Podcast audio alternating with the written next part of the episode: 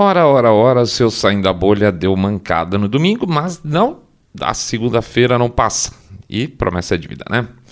Hoje eu tô meio azedo com o mundo. Sabe aquele dia que você acorda meio que. Putz, é, o que significa que talvez escape algum palavrão. Então peço desculpa antecipadamente. Na verdade, eu sou uma pessoa que fala até mais palavrão do que devia, no, no, no normal aí, no dia a dia. E nesse sentido, o podcast para mim foi bom, porque eu aprendi a controlar a minha língua. E isso é bom, tá? Porque a gente tem sim que é, se adaptar a certos comportamentos coletivos em prol da civilidade, né? Essa coisa do eu sou assim, dane-se, é bacana, é legal até a página 2. Eu quero andar pelado e ninguém tem nada com isso, eu quero peidar em público, ninguém tem nada com isso. Claro que tem, claro que tem, especialmente no segundo caso, mas para, né? Então, sim, um comportamento minimamente educado é uma barreira que a gente tem para evitar voltar à barbárie. E é justamente isso que os proponentes dessa liberação é, generalizada querem, que de certa forma é um retorno à, à barbárie. Porque, veja bem, gente, a barbárie ela receta as coisas. Quando não existe mais regra nenhuma, ou seja, quando a gente voltou para a barbárie, uma hora com tudo resetado, aparece algum aspas enviado com novas regras. E as pessoas vão preferir ter alguma regra a regra nenhuma. Né? E voilá, o golpe foi dado. É para isso que se deseja resetar as coisas. Resetar é sair do zero. E quando a gente sai do zero, toda a nossa tradição pode ser descartada sem esforço. Então, começando de novo, né? Pós-reset, por exemplo, é, sei lá, religião pode ser considerado algo do mal. Afinal, não é necessário ver o lado positivo da religião, é só ver o lado negativo como argumento. Quando o reset é dado, liberdade de expressão pode ser o mal. Afinal, não é necessário ver o lado positivo dela, é só vender o lado negativo como argumento e assim por diante. Por isso, resetar é tão importante para uma certa camada da sociedade, que fica mais lá para cima, é a chance de tomada de poder com menos esforço, pois não exige praticamente nenhum convencimento, tá? Eu me estiquei muito aqui, nós vamos falar de como nós, é, gentis ovelhinhas, vamos retomar nosso poder, nosso próprio destino, com esforço, é claro, os caminhos para que isso possa acontecer. Daqui a pouco a gente volta.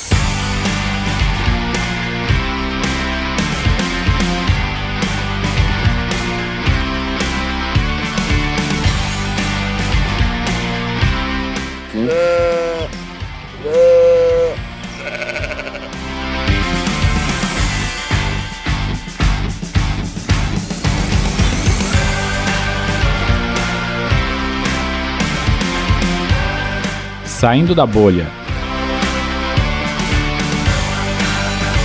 Menos notícia, mais informação para você. Pois é, pessoal, fala-se muito em Fórum Econômico Mundial e toda essa rede de influência desses caras que vão desde um Justin Trudeau até membros da nossa política local, que por princípio eu não menciono. A gente fala de Rússia, a gente fala de China, né? E de como todos esses personagens estão sempre em busca de um constante, de uma constante, na verdade, maior penetração nas nossas vidas, seja por ferramentas de pressão econômica ou cultural ou militar, dependendo do caso, claro. No caso específico do Ocidente, o que a gente passou a ver foi uma aceleração forte da parceria o quê? Estado, corporações, mídia, e que, convenhamos, tem sido muito eficiente no seu intento. Hoje você mal consegue encontrar informações sobre aquilo que não interessa a esse trio aí, Estado, Corporação, Mídia. E isso, claro, gerou toda uma classe que é majoritária em números e minoritária em poder, que somos nós, os bundas de fora. Até pouco tempo atrás, quem de nós não tinha uma certa confiança, uma confiança relativa nas instituições? Alguma coisa do tipo: ah, mas se o governo fizer isso, a justiça vai impedir. Lembra desse tempo quando acontecia essas coisas? É, não tem mais. Ou então assim, ah, mas se a empresa fizer isso, a imprensa vai denunciar. Né? Tá lembrado como a gente era é, inocente. Então, dá para misturar também essas coisas. Por exemplo, falar: ah, mas se o governo fizer isso, a imprensa vai cair de pau. Hum? Então, pois é, o trio não faz mais isso. O problema é que, mesmo com o jogo parcialmente resetado, como está atualmente, e, e, transformado, demorou para cair a ficha das pessoas, de todos nós em geral, de que esse não é mais o nome do jogo esse tempo onde você falava essas frases lá para trás, esse não é mais o jogo, não é o, o jogo mudou de nome. Aliás, uma quantidade enorme de pessoas ainda acha que o jogo é aquele. E eu provo para vocês, porque aqui no Saindo da Bolha é assim, a gente mata a cobra e mostra o pau. Viu como politicamente correto estraga tudo? Você já teve gente pensando besteira. A Gallup, que não é exatamente o meu modelo de confiança, faz anualmente uma série de pesquisas de confiança lá na matriz, tá? Eu vou pegar quatro pontos de, de algumas curvas e vou passar junto com vocês. Nas pesquisas de confiança deles, eles falam assim, para as pessoas responderem: você tem muita, muita confiança, é, uma boa confiança, fair amount, eles usam, né? Uma boa confiança, não muita confiança e nenhuma confiança ou nenhuma opinião. Então, basicamente, é muita confiança, uma boa dose de confiança, não muita e nada, nada de confiança, tá? E aí eles perguntaram, desde, estão perguntando desde lá de trás, é, como é que as pessoas encaram as instituições com relação, no caso, o Estado, tá? O Estado americano, com relação a determinados temas. Então, por exemplo, é, assuntos, problemas internacionais. Em 1972, em 1972, 50 anos atrás, é negado, os americanos tinham 20% dos americanos tinham muita confiança de que o governo estava fazendo o que deveria fazer. 55% é uma boa dose, então se você juntar aí dá 72% dos americanos achavam que o governo estava fazendo aquilo que tinha que fazer, tá? Só 2% não confiavam de forma nenhuma. E em 97, ou seja, 20 anos depois, passou a de 20 para ter muita confiança, passou para 10 de 55 para uma razoável confiança, uma boa dose de confiança, 55 passou para 58. Então antes eram 75, passou para 68, tá? Em 2010 passou para 11 muita confiança e 46 uma boa dose de confiança. Então virou 58. É, e não tinham confiança nenhuma mais, agora 12%. E agora em 2022, 11% confiavam muito, 34% tinha uma boa dose de confiança, então 44%, se você somar os dados positivos, e 34%, perdão, e 20% não confiam absolutamente nada. Então, vou pegar aqui problemas internacionais. 1972, se somar os positivos, dava 75%. Hoje é 45% ao tombo. E lá para trás, só 2% não tinham confiança nenhuma no governo e hoje são 20%, aumentou em 10 vezes. E assuntos internos? Vamos lá. 72, 11% tinham total confiança, 59% tinham bastante confiança, 70% então positivos. 3% não confiavam de forma alguma. 97, tá? 6%, olha, baixou já de 11 para 6, né? 6% é, tinham total confiança, 45% tinham bastante confiança. Então, 51%. E aí subiu lá quem não confiava de 3 para 11. 2010, 7% total confiança, 39% com alguma, 16% nenhuma.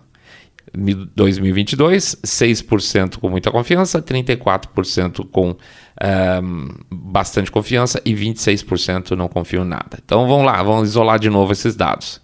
Problemas internos dos Estados Unidos. Em 72, 70% tinham confiança no governo. 3% total desconfiança. É, depois, 70 passou para 51, de 51 para 46 e de 46 passou para 40. Então você sai de 71% tem confiança para 40. E não confiam absolutamente nada. Subiu de 3 para 11, para 16, para 26, tá? Multiplicou por 8 vezes. Aqui mais uma. Executivo. Ah, pelo menos. Vou pegar dois dados, tá? 72 e 2022, que mudou em 50 anos. Em 1972, 24% confiavam totalmente, hoje só 16%. 49% confiavam muito, hoje só 27%. E antigamente, lá em 72, só 4% desconfiavam totalmente do executivo e hoje são 36%, nove vezes. No judiciário, aquela história, lembra que ele falou? Não, se o governo fizer uma bobagem, o judiciário vai dar um jeito nisso. Então vamos lá. Hum. 72, 17% confiavam totalmente no judiciário, hoje são 7. É, eram 49 que confiavam muito, hoje são 40. E eram 7% que não confiavam nada e hoje são 22. Tá? 5 vezes, 7, é, 3 vezes subiu. E em relação aos governos locais, e aqui eu peço especial atenção para vocês. O governo local onde a pessoa vive, tá? Em 72 eram 12% e hoje é 21, tá? Antigamente eram 51% que confiavam bastante, hoje é 46, e antigamente era 7% que não confiavam nada e hoje é 8% que não confiam nada. Veja que interessante. Então, o positivo passou de 12,51 pra, de 63 para 67 e o não confiar manteve-se na faixa lá dos 7%. O que, que significa isso? Isso não mudou a percepção das pessoas com relação ao, a, ao microgerenciamento, ao gerenciamento local, não mudou praticamente. Tá? E aí eu pego por último, gente, um gráfico de confiança geral. É o gráfico de confiança nas maiores, nas principais instituições americanas. Vou botar lá no, no YouTube, tá? Ela começa em 1979 a curva. Na época, em 1979, 48% dos americanos, em geral, confiavam muito nas instituições americanas. E hoje isso é 27% só. Por quê? Né? Por que, que isso aconteceu? Porque as pessoas estão mais com chapéu de alumínio ou porque essas instituições merecem cada vez menos confiança? Óbvio, é a segunda opção. Então, no geral, 48% dos americanos confiavam nas instituições e agora 27%. Tá, se eu sair da bolha, interessante os números, eu até desconfiava disso, mas o que, que eu faço com essas informações? Então, se me permitem, aqui está a razão do nosso episódio. Quanto mais força, quanto mais é, poder está lá no topo e não na base, mais nós temos que nos afastar desse topo para termos chance de poder ter decisões das nossas próprias vidas. Ou seja, quanto mais autoritária a elite, mais local e descentralizado tem que ser o nosso comportamento. Comportamento. E veja que interessante, se vocês analisarem o que a gente frisou aqui antes, foram exatamente os governos locais que não perderam credibilidade, mas por que pareça, até aumentou um pouquinho alguma situação. Ou seja, é provável que as pessoas percebam maior possibilidade de influência sobre suas próprias comunidades se comparado com o governo central. Né? Esse comportamento também se repete com relação aos governos estaduais, ainda que em menor escala, é mais justinho. Mas os governos estaduais, nessa pesquisa da Gallup, também não teve queda não de é, percepção com relação à confiança no governo estadual. Um pouquinho mais que o governo municipal. Portanto, para nós, nós carneirinhos, para nós nos tornarmos carneirões, há que nos afastarmos das grandes estruturas de poder, ou seja, das grandes corporações, da grande mídia e do governo central. Parece meio óbvio, mas a gente não faz isso com frequência, não. Desculpa de falar isso.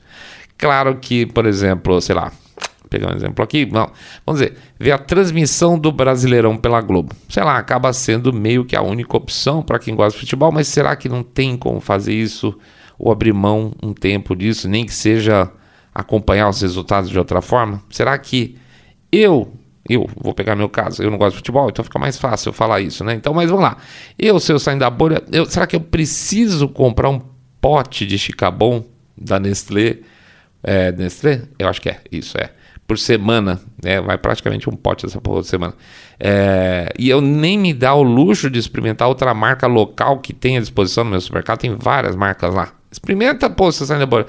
Para de dar grana aí pra. É, Nestlé ou Unilever? Hein? Pois é, um dessas duas aí. Será que comer nas redes de fast food não são só um pseudo passeio que a gente só se acostumou a fazer e pior, considerando a porcaria de qualidade nutricional que esses lugares oferecem, lixo puro, e não vale a pena dar uma olhada nos outros comerciantes locais, você entra lá no Google, acha. Tudo bem, o cara vai comprar ingredientes. Esse, esse cara que tem o restaurantezinho, o boteco ali perto de você, também vai comprar ingrediente das grandes corporações. Mas pelo menos a gente é, eliminou uma grande corporação dessa nossa rede de consumo. Sei lá, o McDonald's. Até mesmo pagar com Pix tem de ser uma cutucada nos grandes bancos. Mas espera se eu sair da bolha. Isso não está meio que parecendo tipo papo de vegano radical? É, sim e não. Sim, porque a gente não tem como radicalizar essas coisas sem ficar chato. E eu não quero estragar barato e os hábitos de ninguém. Mas assim, se não abrir mão da Globo, pelo menos comprar verdura na esquina e não no pão de açúcar, entende? É isso. A gente abrindo a, a, mão aos poucos de hábitos, não dos confortos, dos hábitos. Porque muito do que a gente tem de consumo é muito mais hábito do que necessidade real, específica tá? Tá, seu Sandaboro, mas isso não é muito teórico? Não. E isso não é teórico e eu mostro porque já está acontecendo pelo mundo ocidental afora, mesmo que de maneira orgânica. As pessoas já estão fazendo isso mesmo sem perceber. As pessoas estão protestando cada vez mais contra os governos centrais e pode citar até aqui fatos relativamente surpreendentes, como os protestos caminhoneiros lá no Canadá, que o Canadá é tranquilíssimo, talvez certamente, talvez não, certamente é o país com mais ovelha do continente americano. É, você tem os coletes amarelos lá na França, que pra caramba, batendo firme, que representa uma parte não urbana desprezada pela, sei lá, pela burguesia, vamos chamar assim, é, pela burguesia urbana francesa. É, ou, ou, os protestos dos fazendeiros holandeses, só para citar alguns exemplos aí, que conseguiram algum destaque, conseguiram aparecer apesar daí da, apesar do moedor de carne da, da mídia fazer essas coisas tentarem desaparecer, eles conseguiram ainda aparecer de certa forma. Você tem pessoas cada vez mais interessadas, isso é um, é um fator interessante. As pessoas têm mais vontade de sair dos grandes núcleos urbanos e para cidades menores, procurando aí eu acho que instintivamente soluções mais locais para suas vidas. Você vê um evento como o Brexit, como aconteceu, que nada mais é do que um protesto eleitoral antiglobalista. Você vê o maior interesse em microempreender e, por sinal, gente, microempreender tem sido atacado né? É, não é microempreendedor, não sei o quê, ou vão aumentar os, os impostos desses caras. Não é por acaso. Micros, em, micros, perdão, microempreendedores são tão ou mais concorrentes das grandes corporações do que outras corporações. Porque quando eu compro o brigadeiro da tia, eu não compro o prestígio da Nestlé no Carrefour. Você vê cada vez mais pessoas falando em criptomoedas, e aqui eu não, é um assunto que eu nem vou entrar porque eu sou uma sonora negação sobre o tema. Portanto, tudo quanto é local, tudo quanto é descentralizado gera uma oposição cada vez mais forte e nociva aos interesses do tal do trio: Estado, grandes corporações, grande mídia. E assim, claro, vou fazer meu jabá. Quando você apoia o Saindo da Bolha, você está dando uma banana gigantesca para a CNN, que está lá basicamente para propagandear as necessidades do trio de poder absoluto. Eles odeiam isso, é claro. E é por isso que as ovelhinhas mais meigas, aquelas que ainda não entenderam o quanto estão sendo. É, pressionadas, exploradas, seja lá o que for como vocês queiram chamar, vem aqui no nosso perfil do Saindo da Bolha, por exemplo, para criticar nosso trabalho. Claro, e eu, eu compreendo e eu me arrepiedo. Eles apoiam um governo de base tirânica, que informa suas ovelhinhas por meio de uma mídia financiada por grandes corporações e que todos os três têm zero interesse no nosso bem-estar. Não sou eu que está falando isso. Segundo o Gallup, são 73% dos americanos que pensam assim. Certamente menos aqui no Brasil, porque a gente ainda tem um oligopólio midiático gigantesco, tem muita influência sobre uma população desinformada, infelizmente. Mas tudo bem. Vamos pegar os dados lá de fora: 73%. Mas, por mais exagero que pareça, se eu e você, se nós comprarmos o brigadeiro da tia ao invés do prestígio da Nestlé, nós estamos dando um passo para mudar isso. Pode me chamar de maluco, mas é pura verdade.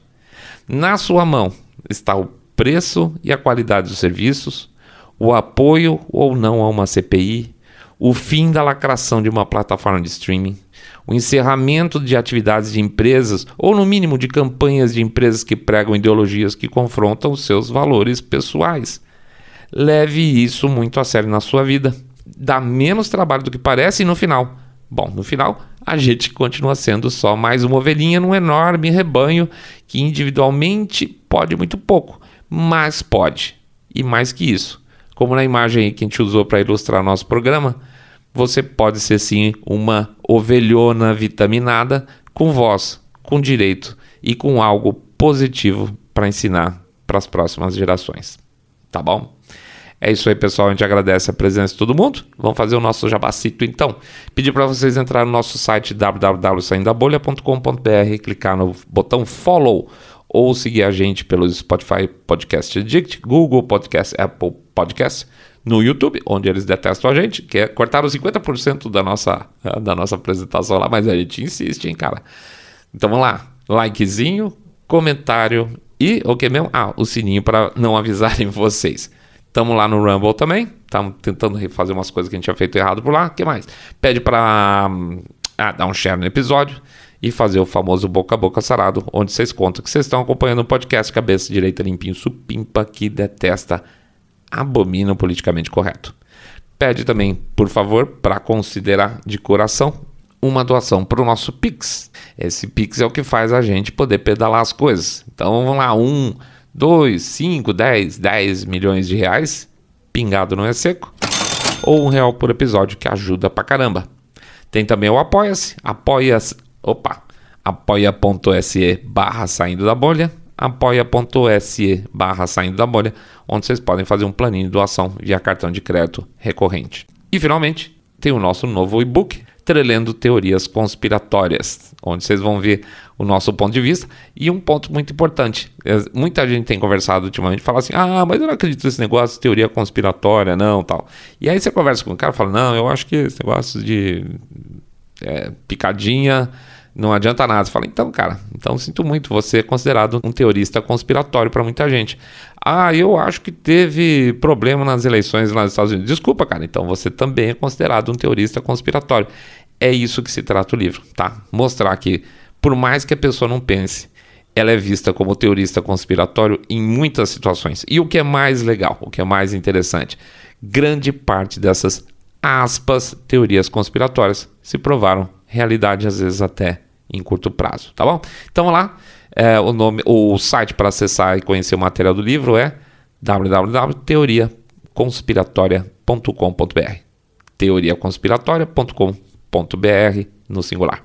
Beleza? Começamos semana, paulada para frente, trabalhar bastante, ganhar nosso dinheirinho, comprar o brigadeiro da tia e não o prestígio da Nestlé.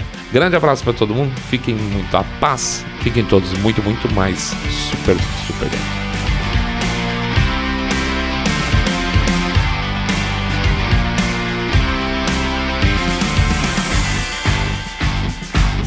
Saindo da bolha.